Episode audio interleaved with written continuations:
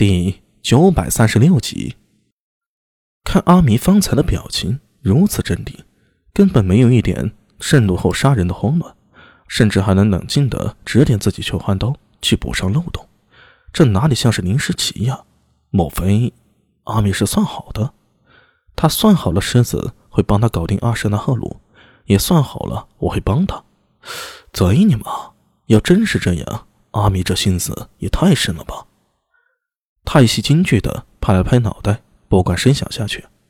人性经不起推敲，越是未知，越会胡思乱想，把人想得莫测高深，毫无底线呢。蝶韵之死说起来虽大，但对于孤悬域外的唐军来说，也不过是件不起眼的小事儿。特别是在有阿什纳赫鲁坐镇的情况下，纵使有人怀疑，也绝对没有人闲着没事去查证这种东西。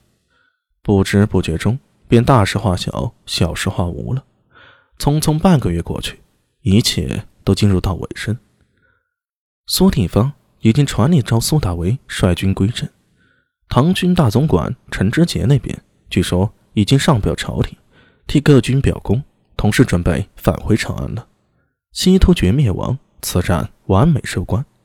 苏定方也处理好了当地的民政，至于剩余的。自有安西东护府和大唐其他人接手。也就是这个时候，一些关于唐军主力这边不好的传闻流传出来了。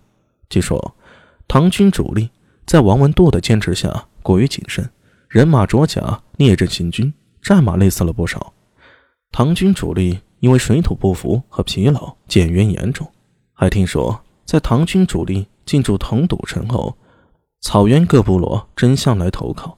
结果，王文度对陈知节说：“胡人狡诈，这些胡人，我们来了投降，等我们走了也会降而复叛，不如坑之。”当时陈知节一度犹豫，但最终被王文度说服。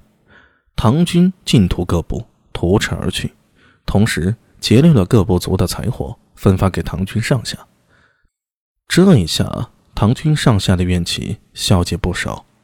但是草原各部则大为震恐，纷纷远遁。苏大为听到这件事后，距离事件过去都快一个月了，算算时间，还在消灭西突厥主力之前。他也不知该如何去评判此事，只能说历史还是有其惯性吧。自己虽然已经尽力去改变了，也真的改变了一些事儿，但还是真有些事儿啊，按照原来的惯性在前进。只希望有灭了西突厥之功。陈知杰回长安后，不要来个晚节不保，被夺去职务，再郁郁而终了。辛劳一辈子，也该有个好的结果。不过，这些都不是他所能操心的。时间一天天过去，唐军各部终于开始会合，起程回长安。也就在这么一天，大唐前军总管苏定方手拿着一封信，笑容凝固在脸上了。你说什么？苏大伟真的不辞而别了。他脸上犹自带着不可置信，凌厉的眼神俯视着缩着身子站在面前的阿什那道真和苏信杰。见两人点头，苏定方沉默了片刻，缓缓的说道：“苏大伟疯了。呃，总管，阿弥他说他要找聂苏，所以只能让我们向你请罪。如果一切顺利，等回长安后。”再向您亲自登门告罪。”阿什那道真小心翼翼地说道。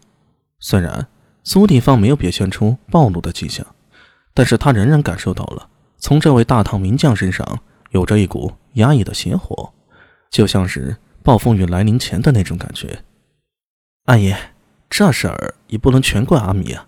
你也知道，他是极重亲情的。聂苏失踪了那么久，他这次好不容易有消息了，所以。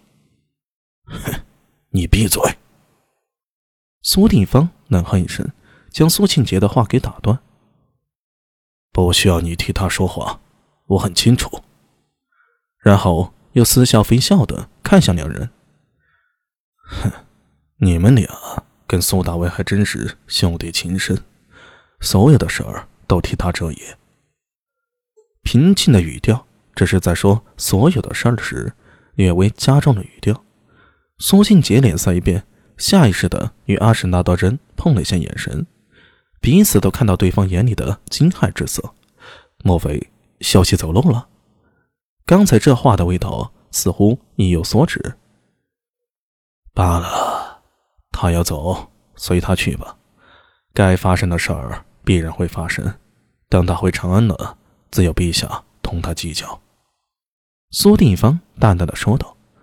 从始至终，他没有问苏大为去哪儿了，要去多久，也没有因为情绪而掀起怒火去骂苏大为。在这位大唐名将的心胸里，有太多的事儿装满，哪怕是他所器重的苏大为，也只能暂时压下去。